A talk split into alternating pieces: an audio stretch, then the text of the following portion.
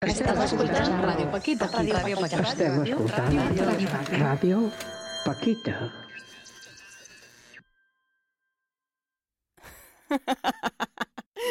La otra orilla. Historia de mujeres, no. De resistencias, no.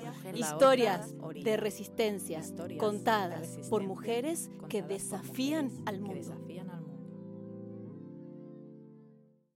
Antes de comenzar, una advertencia.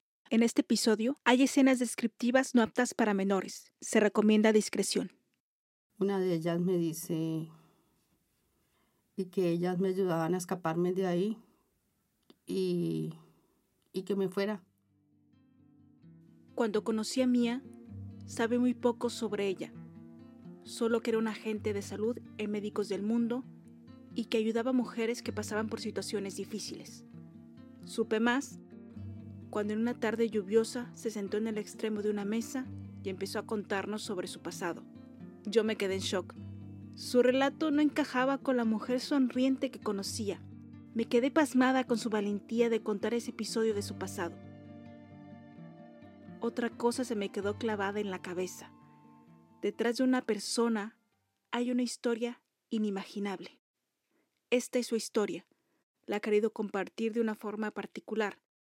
Parte del episodio fue grabado en un tour, frente a mujeres que fueron parte importante en su vida y también frente a desconocidas. Mia cuenta su historia en público porque dice que es importante que se sepa, que la gente hable de esto. Quiere que su historia pueda ayudar a otras mujeres a decir no y las empodere para denunciar. Bienvenidos, bienvenidas a la otra orilla. Soy Mali. Es viernes. Se nota por la cantidad de gente que hay por las calles. La mañana es calurosa, se te unta la ropa solo por mover un poco el cuerpo.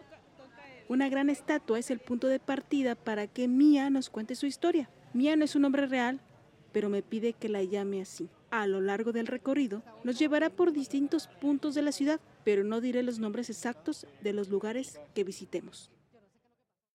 Tienes que conectarlo primero. Ahí, on. Ah, sí. Ya está. Un, dos, tres. ¿Ya? Sí. ¿Me escuchas? Sí. Sí, vale. Ahí, perfecto. La que acaban de escuchar es Noemia, una chica de Portugal que está haciendo prácticas en la organización que hace posible estos tours. Le ayuda a Mía a ponerse el micrófono de diadema y la pequeña bocina que se cuelga del cinturón para que las asistentes al tour podamos escucharla en medio del caos de la ciudad. Mía participa en un proyecto de turismo alternativo por la ciudad. Me fijo que Mía lleva un gran bolso negro y yo me pregunto, ¿qué tanto lleva ahí? Más cosas hoy que un vómito, hermana. Tengo más cosas que un vómito. nunca lo había escuchado esto. Qué bueno. ¿Tú una vez que los vómitos tienen de todo? Nunca he podido entender por qué los vómitos siempre tienen zanahoria, marica, si uno no coma zanahoria. Mía es de Puerto Rico, un municipio localizado en el departamento de Caqueta, al sur de Colombia. Es un pueblo de mucha selva y por ser una región selvática montañosa eh, hay mucha guerrilla. El papá de Mía tenía fincas y ganado. La guerrilla, el Frente 44 de las FARC, las Fuerzas Armadas Revolucionarias de Colombia, que surgió en 1964 y terminó en 2016, le fue pidiendo la vacuna, dinero, para poder vivir ahí. Su padre pagaba, pero llegó un momento que no podía pagar más, y eso no les gustó a los guerrilleros que los secuestraron dos veces. La primera vez que pasó, Mía tenía nueve años, la segunda vez, Mía tenía 18, y esta vez el padre tuvo que entregar todas sus tierras y escapar con toda la familia a Bogotá. Desde que tengo uso de razón he estado migrando en mi propio país y bueno, ya luego me tocó por cosas eh, económicas, ¿no? Me tocó salir de Colombia, ya mi hija empezó la universidad y lo que ganaba era muy poco y no podía pagarle la carrera a ella, entonces no me alcanzaba lo que ganaba y yo soy mamá soltera. Mía trabajó durante un tiempo como educadora infantil en Colombia. Tiene una licenciatura en educación preescolar e incluso tuvo su propia guardería en la que trabajó durante tres años. Pero debido a la situación económica, migró hacia Ecuador, Venezuela, Panamá, hasta que finalmente llegó a España a finales del 2018. No se hizo nada, digo, para que sea sorpresa.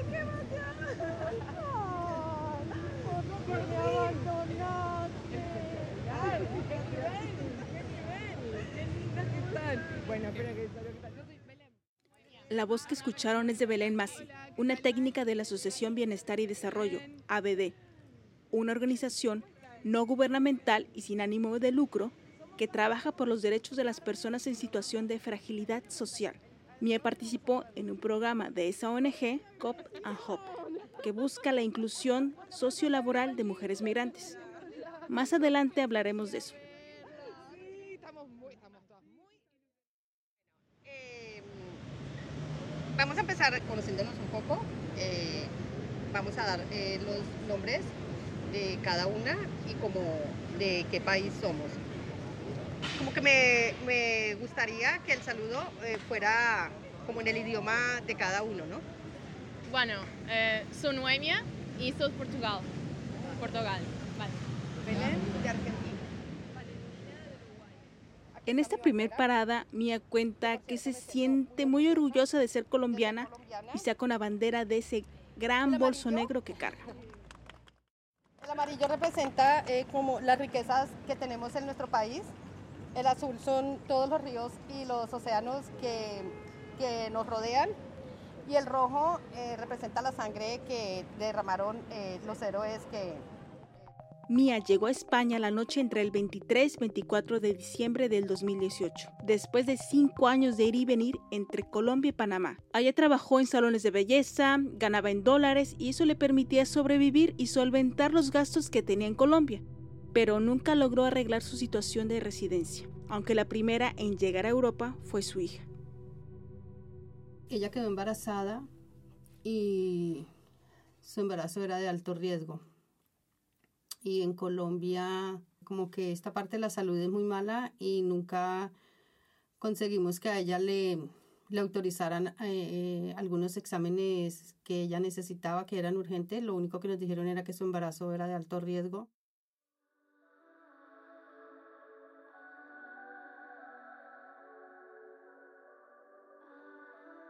Desesperados por no recibir la atención médica, su suegro que vivía en Italia sugirió a la pareja que se vinieran a España. Cuando cuenta eso en el tour, Mia muestra una fotografía de su hija y de su nieta.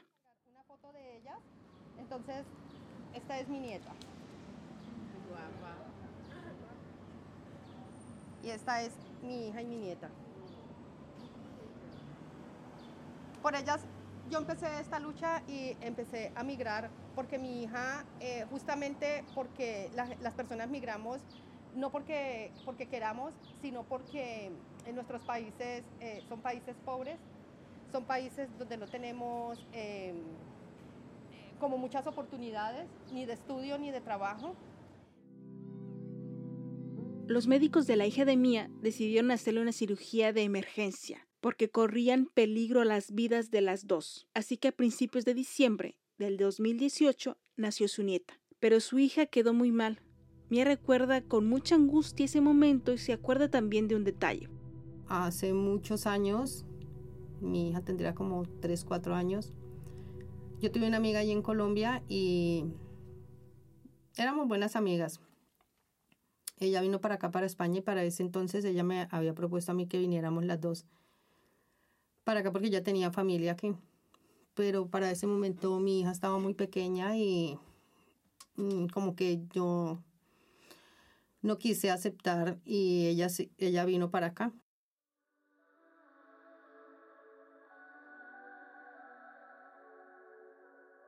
La relación con esa amiga se fue apagando hasta el día que Mia viajó a Bogotá para despedirse de su familia y tomar su vuelo a España. Esa misma amiga la contactó por Facebook. Se vieron en Bogotá, comieron juntas y la amiga le contó que seguía viviendo en España, que solo estaba de paso por Colombia, que ella la podía ayudar, que le consiguió un trabajo e incluso le prestó dinero para costear el viaje. El plan era verse de nuevo en España, para que Mía le devolviera el dinero y empezara a trabajar. Mía hizo el viaje, pero fue un verdadero tormento que la dejaran entrar a España. Piensa que fue por ser colombiana, porque casualmente todas las personas que retuvieron en el aeropuerto eran de Colombia. El estigma de Pablo Escobar y las drogas han marcado a los colombianos. Pero bueno, después de interrogarla y esculcarle sus cosas, la dejaron entrar. Finalmente se reunió con su hija y nieta. Esos días significaron cuidar a su hija, que estaba recuperándose después de la cirugía de urgencia que le habían hecho.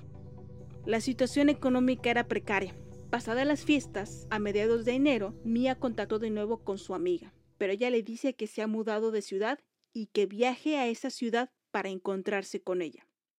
Y cuando llegué allá a su casa, bueno, me invitó a, a, comer y estaba ahí con una amiga, me presentó a su amiga y comimos y bueno, ya después de que comimos, ella, yo le entrego el dinero y ella me dice que, que ella lo necesitaba más y que no se preocupara. Después le contó sobre el trabajo. Ahora una pausa y volvemos. Una altra vegada una mica més fort? No. Radio Paquita.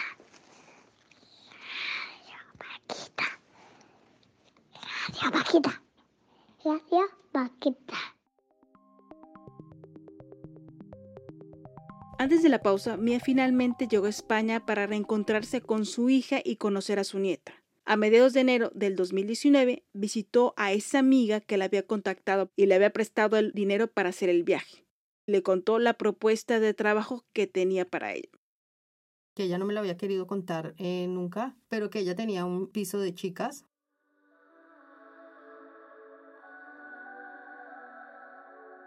que lo único que ella me podía ayudar en estos momentos era eh, pues dándome trabajo allí en el piso como encargada y haciendo la limpieza, contestando los teléfonos de las chicas que trabajaban allí, como abriendo la puerta a los clientes, contestando el citófono y esto. Y pues al principio como que, o sea, yo dije, no hay más opciones porque no tengo papeles, entonces ya ella empieza Mm, que mi hija y la bebé me necesitaban. Obviamente la bebé estaba mal, había que darle unos medicamentos, eh, había que darle una leche especial, mi yerno no estaba trabajando. Entonces yo digo, bueno, pues de no estar haciendo nada, pues prefiero hacerlo. Al siguiente día, Mía empezó a trabajar. Mía se sorprendió por lo rápido que se dieron las cosas. Entonces, yo ya empecé me pasaron cinco teléfonos. Mm, me dicen cada vez que timbre el teléfono, el citófono, tienes que abrir la puerta, no sé qué. Abrir acá a los hombres que lleguen. Tienes que presentar a las chicas. Eh, empecé a trabajar, trabajaba eh, las 24 horas. El piso donde trabajaba Mía, en la entrada había un salón en el salón había una cama y un estante donde se guardaba el dinero y ropa. Luego había una habitación donde había como una especie de camarote donde había una litera, un sofá cama y una cama doble. Ahí es donde dormían las tres o cuatro chicas que trabajaban ahí, todas migrantes latinoamericanas.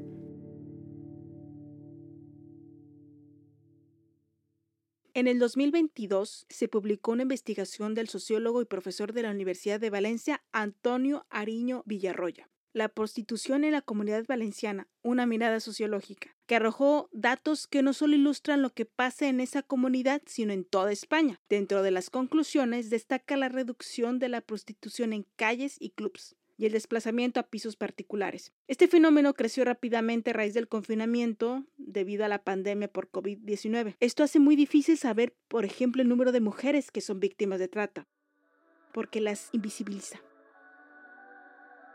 Cuando llegaba el cliente, eh, se le abría la puerta y se pasaba a una de las habitaciones y allí se llamaban a las chicas, entonces ellas iban y se presentaban y, y ya, o sea, ya el cliente escogía con cuál chica pasaba. En la siguiente parada, Mies se detiene al lado de un espacio ocupado por los vecinos. Tenían previsto construir un hotel, pero la gente se opuso y crearon este lugar para honrar a un vecino que fue golpeado por la policía hasta causarle la muerte. El lugar está cerrado, pero se puede ver un huerto urbano, murales, varias mesas y sillas. Uno de los colectivos que más participa y organiza actividades es el de las trabajadoras sexuales.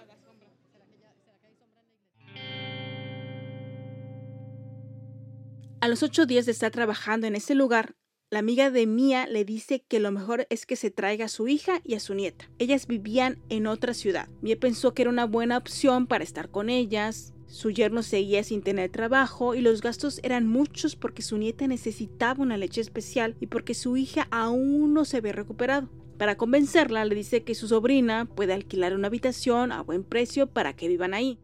Finalmente, su hija viaja con su nieta hasta la ciudad donde trabajaba Mía. La sobrina de la dueña también trabajaba ahí como encargada en el turno de la mañana, Mía hacía el turno de la noche. No hubo diferencia porque yo trabajaba las 24 horas y ella no me dejaba salir a... O sea, no tenía días de descanso, trabajaba de día y de noche. A los dos días que llegó la hija de Mía a la ciudad, Mía recibió un ultimátum. Ya no había más trabajo ni como encargada ni haciendo la limpieza. Según le dijo, ya tiene otra chica para hacer ese trabajo.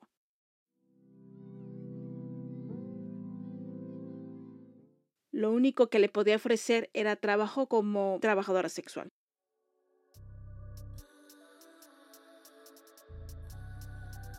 Mm, cuando ella me dijo esto, yo me puse a llorar y yo le dije que yo no había venido a, a esto y que, o sea, que no me sentía capaz de hacer entonces ya ella empezó como a presionarme y la amiga que estaba ese día. ¿Recuerdan a la amiga que estaba en la comida en la que coincidieron cuando se reencontraron en España? Y la amiga empezó a decirme que no fuera tonta, pues que aprovechara, que, que ella me, lo que quería era ayudarme, que y que pues pues que eso no era nada. Entonces ellas empezaron a regalarme cosas, a regalarme zapatos, a regalarme ropa, y yo les decía que, o sea, que no, que yo no, que yo sentía que yo no lo podía hacer. Siempre cuando llegaban los, o los hombres, o sea, ya, eh, piénsalo porque ya se están acabando los días, porque si no te tienes que ir, ya no hay más trabajo. Mía se sentía cada vez más presionada y para colmo algunos hombres insistían en pasar con ella.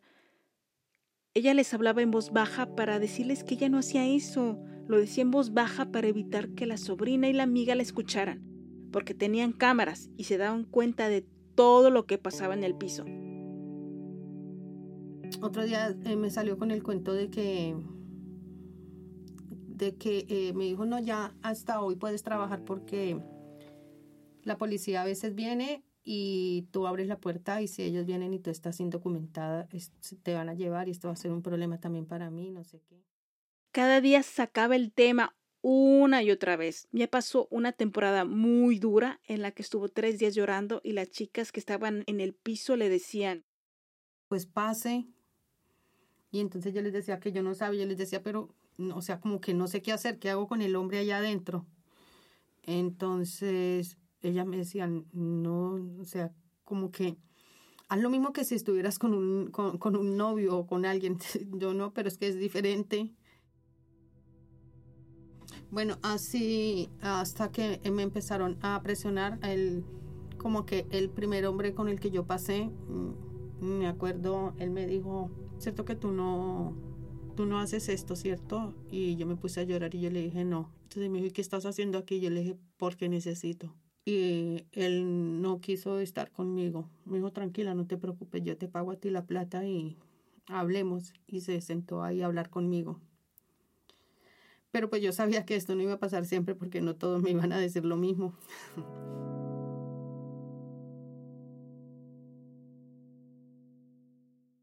La amiga de Mía siempre le decía que lo único que quería era ayudarla.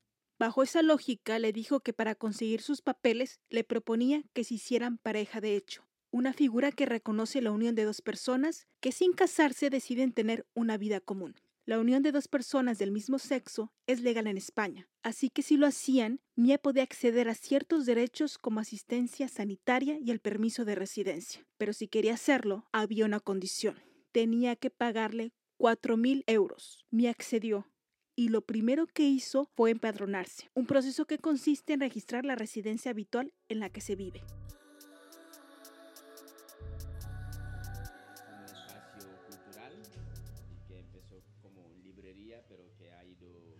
Una de las paradas es una librería especializada en África. El encargado nos explica que creó este lugar para dar otra imagen del continente y que la gente se entere de la riqueza cultural que hay ahí. El objetivo de estos tours también es romper estigmas sobre los migrantes y los lugares.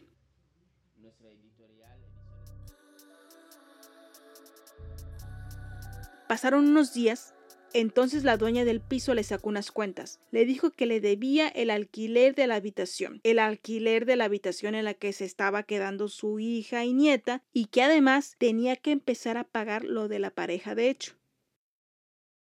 Es que ella me hizo las cuentas y finalmente es que yo recuerdo que a mí me quedaban como 70 euros, como 60 o 70 euros para vivir.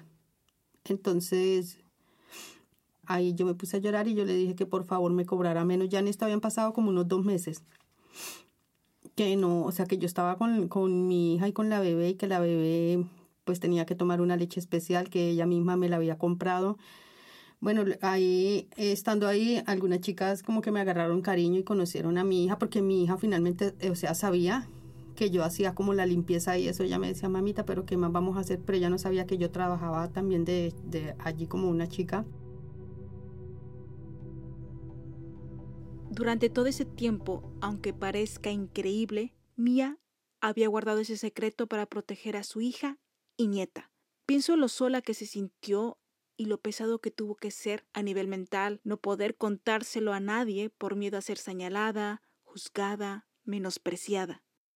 Creo que todos hemos experimentado esa sensación de que se nos cierran las puertas, de que el mundo se nos cae encima, de pensar que no hay otro camino, que no hay otra salida.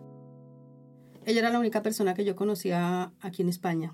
Yo no conocía a nadie más ni tenía o sea, nadie, no, tenía más opciones, o sea, como que estaba así y yo no salía tampoco de ahí del piso. Yo a veces le decía a ella que, porque trabajaba eh, las 24 horas seguidas y, dormía por ahí una hora o dos horas máximo, porque el piso funcionaba las 24 horas.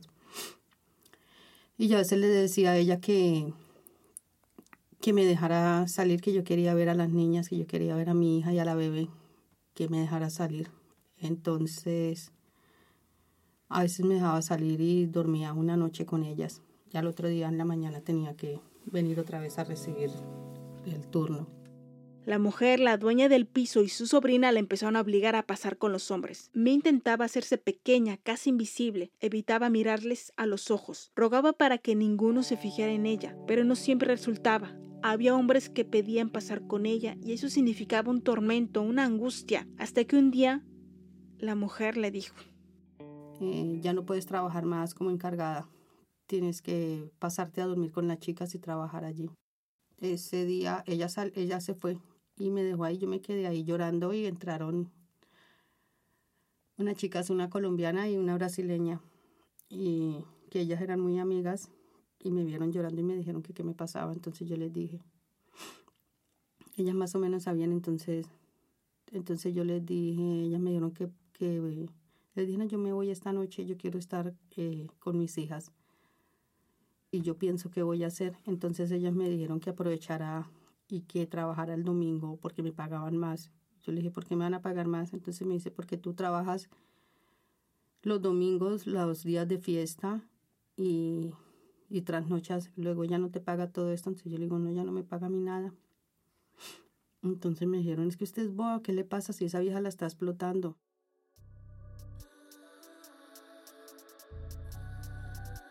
En ese momento Mía agarró fuerza de donde podía y planeó su huida. Las dos chicas que trabajaban ahí la ayudaron. Ya me ayudaron a listar las cosas y esto. Y en la madrugada yo saqué todo y me fui con mi hija. Yo le dije a mi hija que había tenido un problema con ella y que nos teníamos que ir. Como la sobrina estaba en, en el piso. El piso que se utilizaba como prostíbulo. Nos pudimos salir con mi hija y la bebé. Mi estuvo en ese piso desde mediados de enero hasta mayo del 2019. La chica colombiana había trabajado en un club de carretera y ella me, ella llamó al dueño del club y, y le dijo que pues que yo iba a ir y que que si me recibían allá. Cuando se enteró la mujer, le empezó a llamar por teléfono con amenazas e incluso le pidió que le enviara una foto de su pasaporte. En este punto hay que aclarar que Mia, mientras estuvo ahí, todo el tiempo tuvo su pasaporte, pero era tal el miedo que tenía que la policía la detuviera por no tener papeles y que la regresaran a Colombia, que era incapaz de pedir ayuda. Ese es el modo operandi, sembrar el miedo, la violencia psicológica de pensar que sin ellos no son nada, no pueden hacer nada. También aparece la culpa porque aparentemente ellas, ellos aceptaron. Cuando digo aparentemente, es porque los explotadores recurrieron a la amenaza, al uso de la fuerza, coacción, al fraude, al engaño, al abuso de poder, aprovechándose de una situación para obtener el consentimiento para que una persona tenga autoridad sobre otra con fines de explotación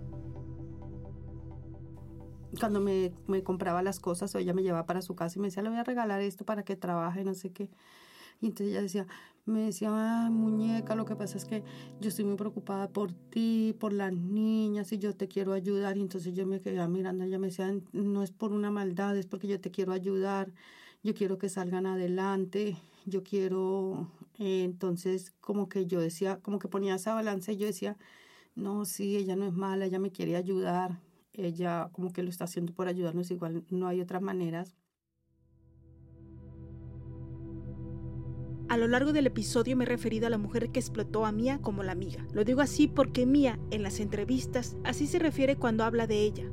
Cuando le pregunté por eso, me dijo que era una mezcla de dolor, resentimiento, porque antes de que pasara esto, ella la consideraba su amiga. Tal vez es una especie de recordatorio de que incluso los seres más cercanos puedan hacer daño. Esto que pasó Mía lo han vivido muchas mujeres, familiares, amigos, parejas, se aprovechan de la confianza que tienen para obligarlas a prostituirse.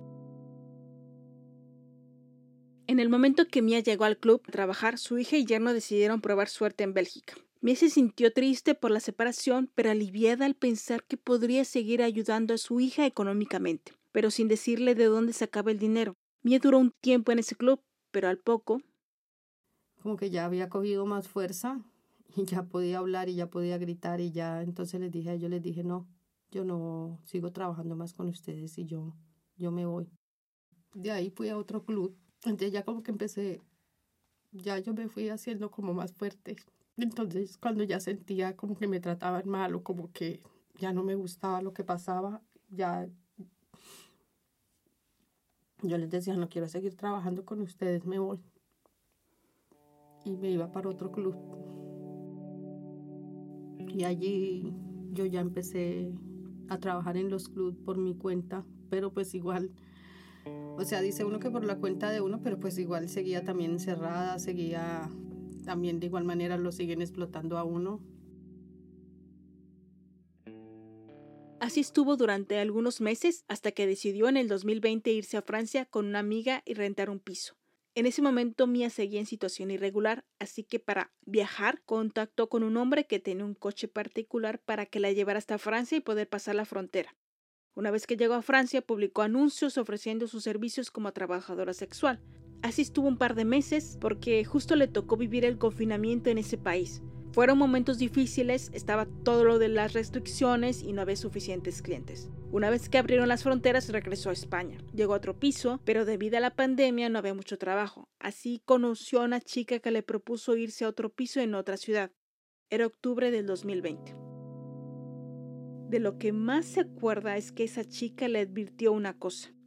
Cuando venga el dueño del piso, él acostumbra a hacer fiestas aquí y no vayas a participar de estas fiestas ni le vayas a dar confianza a él. Tienes que estar muy alerta porque aquí las muchachas eh, salen vueltas nada porque las muchachas pierden la noción del tiempo, del día y de la noche.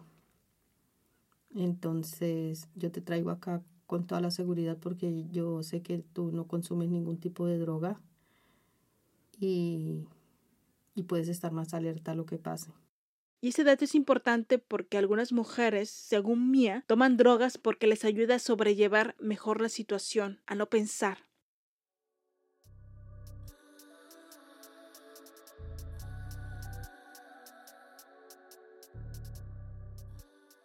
Un día el dueño del piso organizó una fiesta. Solo estaba él, un amigo y el resto eran mujeres. Mi estaba en su habitación, consciente de lo que le había dicho su amiga, pero todos llegaron a su habitación y la fiesta se trasladó ahí.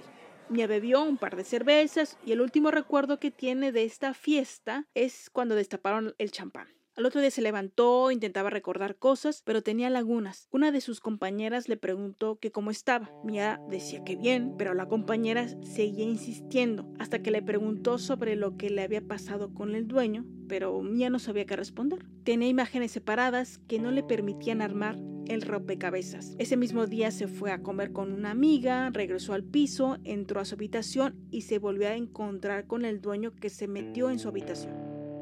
Al otro día, sin mayor explicación, el dueño empezó a amenazarla, le dijo que le debía dinero, se puso muy agresivo, era consumidor de cocaína y anfetaminas. Mia no se acordaba de nada y no tenía idea sobre el dinero. Entonces yo llamo a, a una amiga de él que estaba ahí en el piso y yo le digo, le digo, es que no sé qué pasó y, y ya han pasado dos noches y yo estoy mal y él no, no sé qué pasa, entonces ella se queda viéndome y me dice como, como que ese hijo lleva eh, abusando de ti dos días.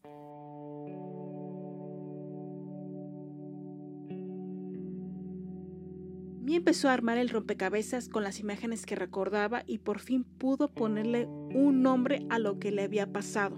Sí, el hombre la había estado agrediendo sexualmente durante dos días. No dijo nada a las dos mujeres que trabajaban ahí, una venezolana y una brasileña, porque le daba vergüenza y culpa. Solo se atrevió a decírselo por teléfono a la amiga que le había llevado a ese piso a trabajar, y ella la animó a denunciar y le dijo que se fuera del piso y se viniera con ella. Entonces yo le digo, no, yo estoy indocumentada y yo tengo mucho miedo porque me dio mucho miedo. Mia se animó a hablar con los amigos policías de su amiga. Los policías se pusieron en contacto con la Fundación de la Cruz Blanca y la Fundación la derivó con una psicóloga y trabajadora social. Después de hablar con ellas, uno de los comandantes de la policía le dijo algo que la dejó fría. Que esa situación ya ha pasado mucho en ese piso y que no han podido hacer nada. Que, y todas las chicas se retractan en el momento porque le tienen mucho miedo a él pero que igual ellos no me pueden obligar a denunciarlo, pero pues que tengo que denunciar que como para colaborarles a ellos. La policía le dio solo 12 horas para denunciar. Mía dudó mucho y a veces pensaba en darle el dinero al hombre y seguir, pero después le venía a la mente las dos agresiones sexuales, algo le decía que si se quedaba ahí, pasaría de nuevo. Al otro día recogió sus cosas del piso la acompañaron algunas mujeres de la Cruz Blanca. El dueño se dio cuenta y le mandó un mensaje por teléfono diciéndole que sabía dónde vivía su hija y que se iba a cobrar con ella. Cuando yo vi ese mensaje, yo me puse a llorar y las llamé a ellas y yo les dije que, que yo no, que yo ya no denunciaba. Pero después de hablar con la policía y pensar que le podía ocurrir a otras mujeres, decidió denunciarlo, pero solo lo denunció a él a la mujer que le estuvo explotando no. Y como que me daba miedo, o sea, enfrentarme después de todo lo que me había pasado, como enfrentarme a la vida y decir, como a vivir en un país desconocido para mí, estoy indocumentada, no tengo a nadie, y de qué voy a vivir y qué voy a hacer. Tenía muchos compromisos económicos en Colombia y aquí también. Entonces como que no tengo ni siquiera dónde vivir. ¿Y qué voy a hacer? No quería seguir trabajando más en prostitución porque ahí me di cuenta de que cuando se está ahí metido se vuelve la vida como un bucle y siempre se dice quiero salir entonces yo me ponía metas decía en seis meses ya no voy a seguir más trabajando aquí pero resulta que antes de que se cumpliera el plazo sucedía algo. La policía le dijo que por su seguridad tenía que dejar la ciudad en la que vivía. Llegó otra en la que casi no conocía a nadie, solo tenía un amigo que le ofreció quedarse en su piso. Al principio fue muy duro porque no salía de casa, no abría las ventanas, sentía que se quería morir hasta que recordó algo. Alguna vez, estando en, un club de estos, fueron unas chicas de médicos del mundo y me dejaron una tarjetita. Y entonces como que se me iluminó la mente y yo dije, yo las voy a buscar a ellas. Y las buscó, pero tenía vergüenza de contarles lo que le había pasado. Les dijo que necesitaba ayuda para empadronarse. Y la remitieron a Sara, un servicio de atención, recuperación y acogida enfocada a víctimas que han pasado por situaciones de violencia machista. Estaba tan desesperada y triste que lloró, y ahora sí lo contó todo. Entonces, ellas me dicen que que le mostré los documentos que me da la policía. Ellos me reconocieron a mí como víctima de trata, pero ellos en ningún momento me explican a mí nada ni me dicen nada. O sea, yo para ese momento eh, pensaba que yo estaba ahí eh, por mi agresión sexual. Pero ellos a mí no me dicen nada, entonces ellos, ellas me dicen, pero ¿cómo así si te han reconocido como víctima? Pero ¿por qué?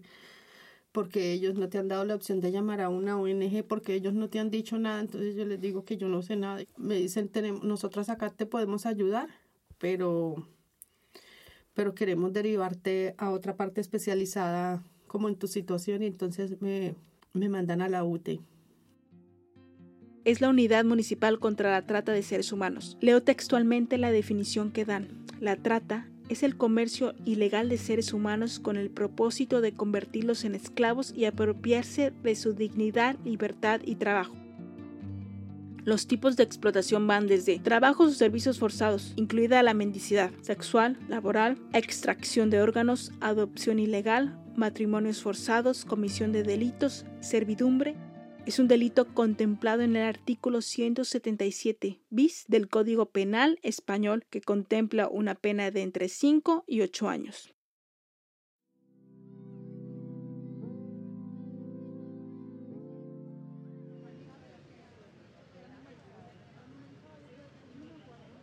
Estamos paradas en medio de una plaza, ya nos acercamos al mediodía y el calor crece. Los pacientes no nos prestan atención, tal vez porque ya están acostumbrados a este ir y venir de personas. Mía sigue contando su historia. Utiliza muchas metáforas para dar a entender que durante un tiempo la pasó mal. Hasta que sin previo aviso dice. Yo no, yo no fui víctima, yo soy sobreviviente de trata de personas.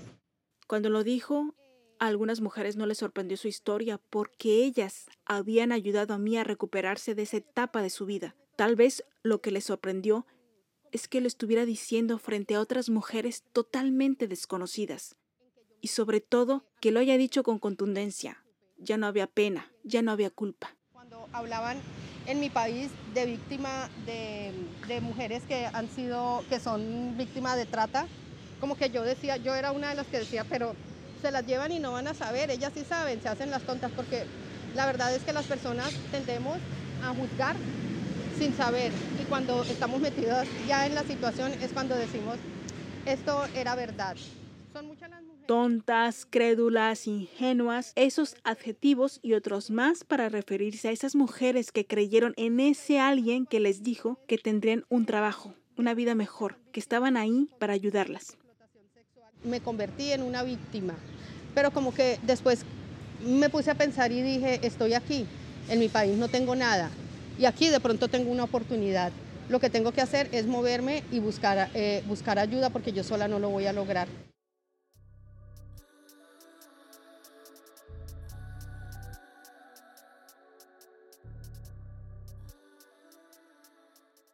A través de la UTI conoció a BD, la asociación que hablamos al principio del episodio. Mie participó en el programa Hop and Hop, que busca la inclusión sociolaboral de mujeres migrantes sobrevivientes de trata de personas. Este proyecto inició en febrero de 2020.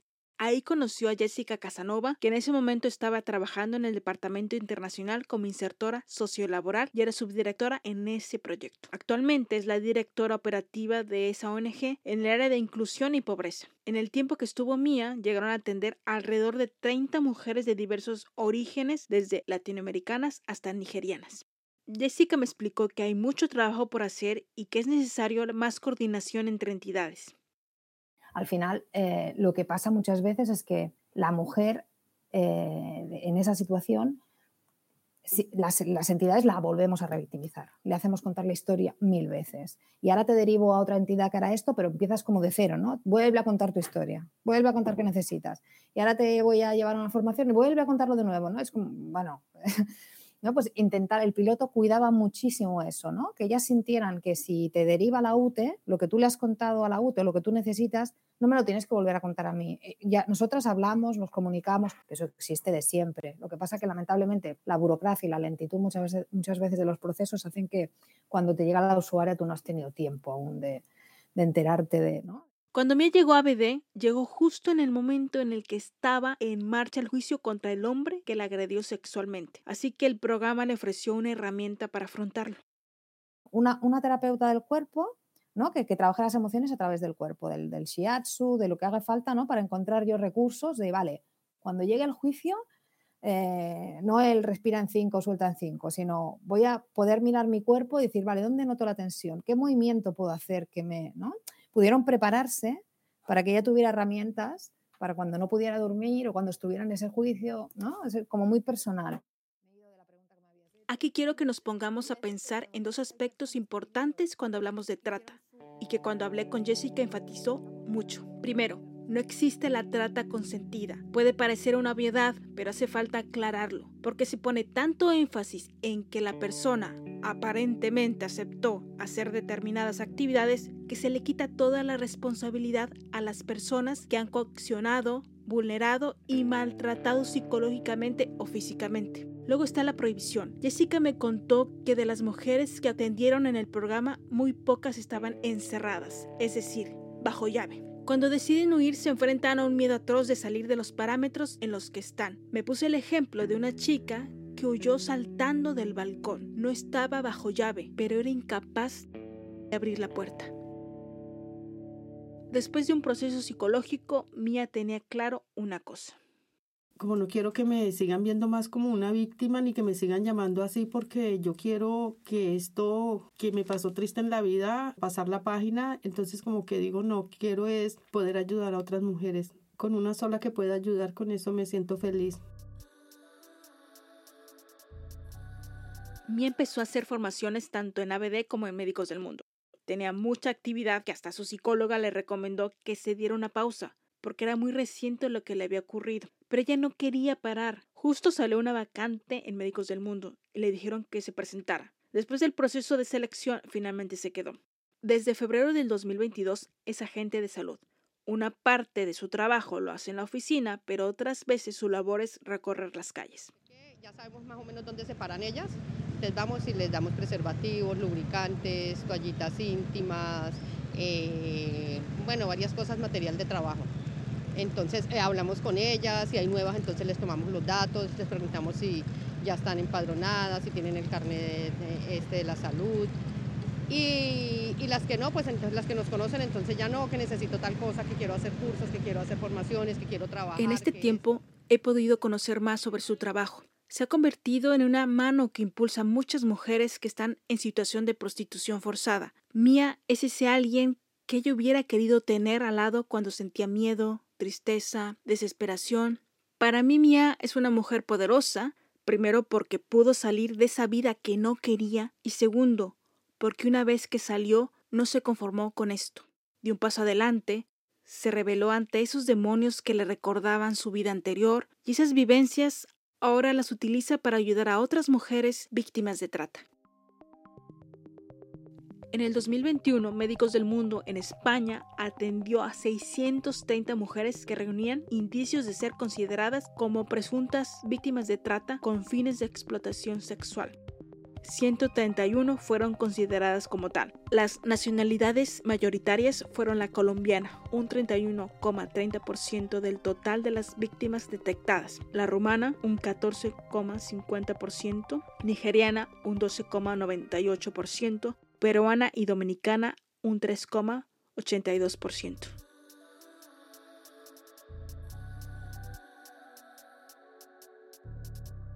Cada vez que Mia hace sus recorridos es inevitable que le lleguen recuerdos y hay uno que siempre tiene presente. Cuando yo salía Y yo veía a las familias, a las personas en los bares y divirtiéndose en esas terrazas y yo decía, yo creo que yo nunca en la vida lo voy a poder hacer. Y ahora como que una de las cosas que más disfruto es sentarme en un bar y tomarme algo. Porque eso siempre lo anhelaba. Porque nunca tenía, o sea, como que no vivía mi vida y siempre estaba, o sea, si salía, salía un momento a la calle a, a comprar mis cosas personales y ya no tenía más tiempo para mí, porque no, no vive uno una vida. La vida no es de uno, la vida es de otras personas.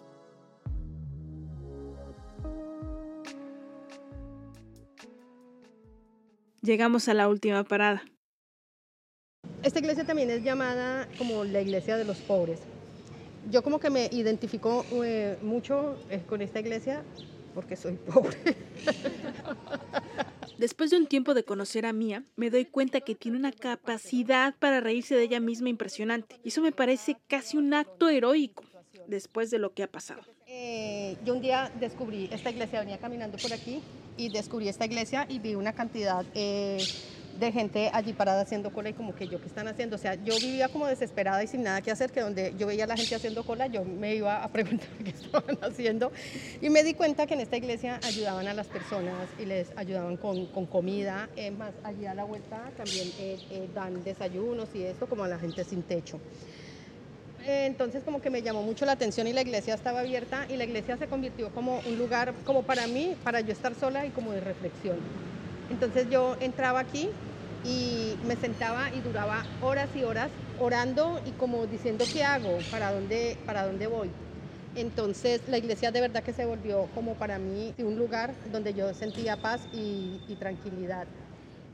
Cuando Mie se documentaba para hacer el tour sobre esa iglesia, descubrió una santa que le llamó mucho la atención. Ella se llama eh, Santa Rita. Esta, eh, esta santa eh, fue una, una mujer italiana, era muy creyente de Dios y sus padres la obligaron a casarse. Cuando tenía 14 años la obligaron a, a casarse con un hombre adulto y mayor que ella memoria de, de la Santa Rita. Mía empieza a repartir rosas blancas. El blanco también siempre es como el color de la paz. Yo les, les voy. Esta, estas rosas tienen un olor del perfume que mi hija ama. A Mía se le corta la voz. Le da a cada una de las asistentes una rosa. Nosotras las recibimos y las olemos en la búsqueda de ese olor que recuerda con tanto sentimiento mía. Bueno, y pues con esto estamos cerrando el, tour y yo quiero que ahora rápido, como que cada una me diga como una palabra, eh, como con la que ustedes quieran identificar el tour o lo que les haya causado. Esperanza. Amor. Como maravilla, no sé. Bueno, y pues con esto queremos darles las gracias de verdad y fueron nuestro conejillo de indias. La única cosa que os quiero pedir es si podemos sacar una foto en grupo, ¿vale? Quizás aquí con la iglesia. Sí, se vos podéis. Tú también, ¿vale? Sí, si quieres. Mía finalmente le confesó a su hija que fue víctima de trata. Fue un golpe duro, pero están más unidas que nunca. A principios del 2021 se celebraron tres juicios en contra del hombre que la agredió sexualmente, pero lamentablemente no tuvo una sentencia condenatoria. Mia sigue trabajando en Médicos del Mundo, ayuda a mujeres a salir de la prostitución forzada y se siente feliz. Naciones Unidas publicó en 2020 un informe mundial sobre la trata de personas. En base a cifras oficiales de casos detectados de 148 países, entre 2016 y 2018. Algunos países proporcionaron datos del 2019. Dicho informe cifra en 49.032 el número de víctimas. Las mujeres seguimos siendo las más afectadas. En el 2018, por cada 10 víctimas, 5 eran mujeres adultas y 2 niñas. El resto de las organizaciones denuncian que esta cifra no se acerca ni de lejos al número real. Dicen que por cada víctima detectada hay por lo menos 10 ocultas. Un 50% de las víctimas de trata en el mundo son sometidas con fines de explotación sexual. La segunda causa más común es el trabajo forzado. En el último informe publicado por Eurostat, la Oficina de Estadística de la Comisión Europea, señalan que entre el 2015 y 2016 se registraron en Europa 20.532 víctimas de trata. El 68% del total eran mujeres y niñas. Un dato de nuevo aproximado. España por su ubicación geográfica es un país tanto de destino como de tránsito hacia otros países europeos de personas víctimas de trata. Aunque en menor medida, España es también país de origen de víctimas de trata interna y hacia terceros países. Si tienes sospecha de que alguien puede ser víctima de trata, no te quedes callada. Hay varias entidades que pueden ayudarla puedes ponerte en contacto con la Unidad Especializada contra la Trata de Personas de la Policía Nacional de España. El teléfono es 910 50 90 o a través de su página web www.policia.es. Médicos del Mundo también tiene un área especializada de ayuda a las víctimas. Ponte en contacto con ellos a través de la página www.medicosdelmundo.org. Este episodio ha sido posible gracias al Centro de Cultura de Mujeres Francesca Bonamazón. La Bone hizo una residencia radiofónica en esa gran casa que impulsa proyectos con una mirada feminista. Gracias absolutas a Doris, a la Mary, Juno, a Andrea y a todo el equipo de La Bone. Si quieres más información sobre lo que hacen, te paso la página web www.labone.org con doble N. La otra orilla cuenta historias de resistencia contadas por mujeres que desafían al mundo. Si quieres saber más del episodio o tienes una historia interesante que contar, visita nuestro Instagram, la-otra orilla. Si te gustó el episodio, compártelo. Tú puedes hacer que crezca nuestra comunidad. Gracias por escuchar.